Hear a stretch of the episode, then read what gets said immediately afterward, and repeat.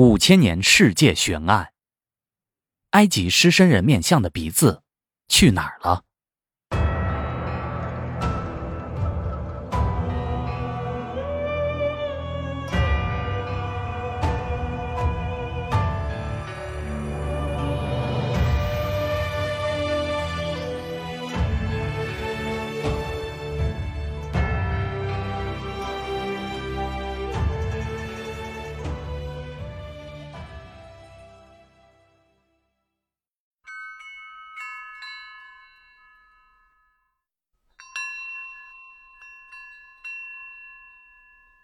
古埃及人认为，狮身人面像是埃及人的守护之神，但是几千年岁月的流逝，斯芬克斯的模样大变，额上的圣蛇和下垂的长须不知去向，这可以让人理解。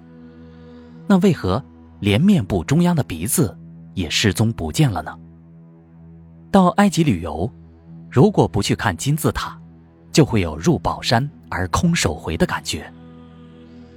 提起哈夫拉金字塔，或许有人不知道，但是提起斯芬克斯狮身人面像，几乎无人不知，无人不晓。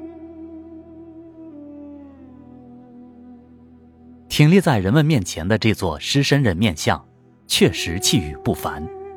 它高二十二米，长七十五米，脸宽五米，鼻长两米。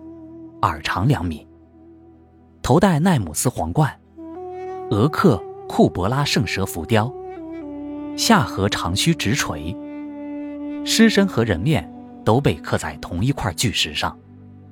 在古代神话中，狮身人面像是巨人与妖蛇所生的怪物，人的头，狮子的躯体，鸟的翅膀，叫做斯芬克斯。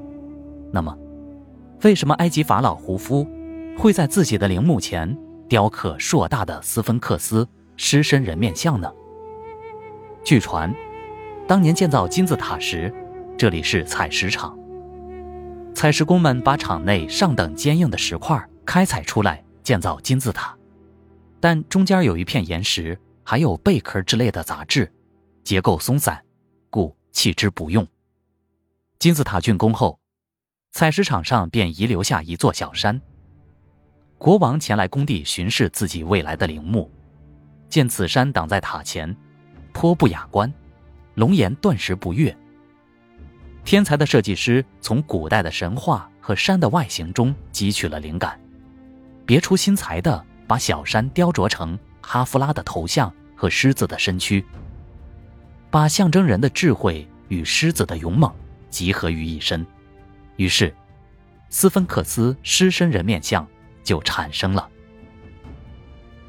无论传说如何，它总归是给后人留下了一件千古不朽的造型艺术品。这也是世界上最古老和最大的一座狮身人面像。当然，有关哈夫拉狮身人面像的传说还有不少。哈夫拉狮身人面像的两脚中间有一个石碑，上面刻着一个故事。在十八王朝的时候。就是三千五百年以前，这里全部被沙子掩埋，人们已经看不到雕像。一百年以后，一个王子在这个地区打猎，休息的时候就刚好坐在狮身人面像旁边。当然，那个时候看不到狮身人面像。他睡觉的时候，梦见狮身人面像对他说：“你如果帮助我把身上的沙子拿掉，我会帮助你做埃及法老王。”于是，这个王子一觉醒来，赶忙派人清理掉埋在狮身人面像身上的沙子。王子后来做了法老王，也就是图特摩斯四世。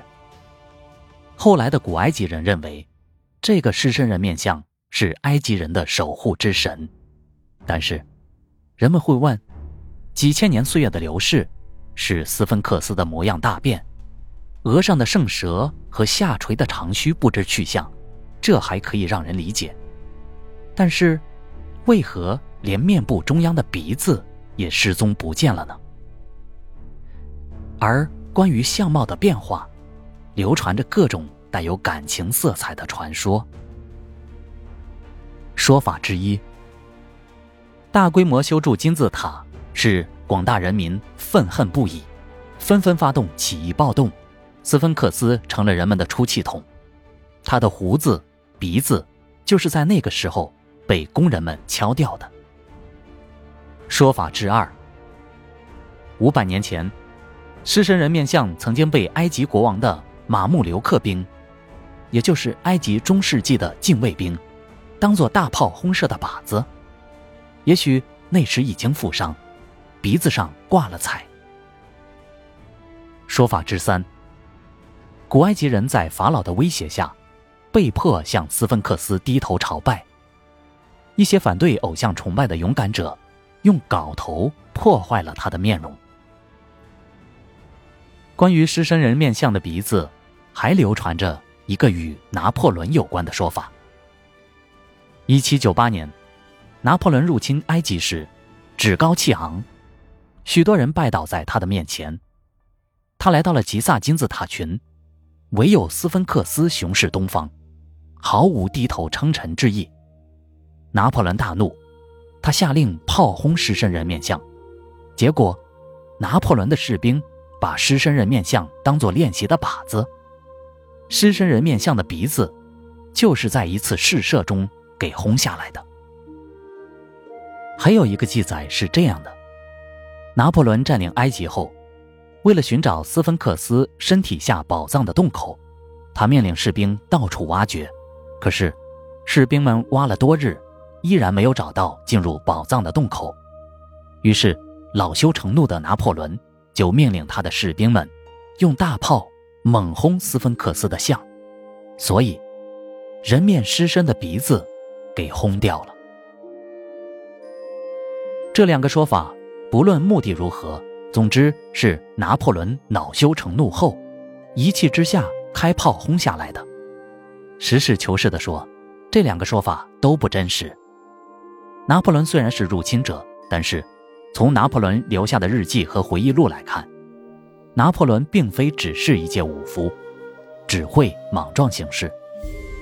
他从小对历史感兴趣，是一个对科学文化非常尊重的人。在他的军中流行一句话：“让学者走在队伍中间。”而且，他本人也是一个学识非常渊博的人。他青年时就是数学、历史以及其他自然科学的高材生。他对埃及文化的研究，不亚于当时的著名学者。一七九八年率兵出征埃及时，他带了一支近二百人的科学艺术考察团。这个考察团由历史、数学、建筑、语言、考古方面的学者组成的队伍，为的就是要研究埃及的历史文化。试问，一个对文化如此尊重的人，又怎能做出此等亵渎之事呢？民间还流传着一种很惊人的说法：埃及很多古代雕像的鼻子都被毁掉了。其实是西方国家的所作所为。毁掉鼻子的原因是，古埃及人种很可能是黄种人，与中国人有着千丝万缕的联系。而西方世界一直以来坚称古埃及人是白种人或阿拉伯人种，就是为了掩盖古埃及人是黄种人的事实。而鼻子是最能表现人种区别的一个特征，为此。西方国家以及其考古学家，大量损毁了古埃及雕像的鼻子，以使外人无法分辨古埃及的人种。可即便如此，从现存古埃及雕像的面容表情来看，他们也与中国人非常相似。这种说法在网上得到了很多人的认同和支持。不过，因为其太脑洞，要证明古埃及人是黄种人。这可是一个严肃的学术问题，不能仅仅是依靠外形的判断。还有一种说法，古埃及人对复活有狂热的迷恋，他们建金字塔、建神庙，都是为了和天离得更近，而便于复活。而被挖了鼻子的雕像们，被认为不能复活，所以。大部分法老雕像的鼻子，很可能都是由其继任者挖去的。狮身人面像是法老胡夫让人塑的，人面就是胡夫的脸。在所有法老中，胡夫也算是最狂热的复活爱好者了。从他修了那么多巨大的金字塔就能看得出，胡夫的继任者拉杰德是他和一位地位卑微的王妃生的。拉杰德是杀了正牌王储才登上王位的。像大部分怕死人复活找他报仇的继任者一样，拉杰德也弄掉了狮身人面像胡夫脸的鼻子。胡夫几乎没有雕像流逝，他在这方面奇怪的谨慎，仅仅留下了一座只有七厘米的迷你像，现在在埃及国家博物馆里。后来，科学家经过一番详细的考察后，给出了自己的结论：其实。使狮身人面像遭到严重破坏的罪魁祸首，首先是大自然。胡夫金字塔位于埃及西部，强烈的风暴裹挟着大量的沙石，不断打击着金字塔。沙石击打的力量很大，频率很高，以至于狮身人面像曾多次被沙漠完全吞没。十八世纪拿破仑到这里的时候，沙子已经淹到了狮身人面像的脖子下了。一直到十九世纪末的时候，埃及才大力整顿这些流沙，前后共花了七十多年的时间，清理掉了狮身人面像周围的沙子。那时，石像的鼻子已经被破坏掉了。此外，胡夫金字塔处在沙漠中，昼夜温差非常大，热胀冷缩，石头破裂，也会使狮身人面像的鼻子。遭到破坏，热胀冷缩，石头破裂。还有一个原因不可忽略，那就是狮身人面像的石料本来就是质地非常松软的石灰石，它不可能像金字塔那般坚固。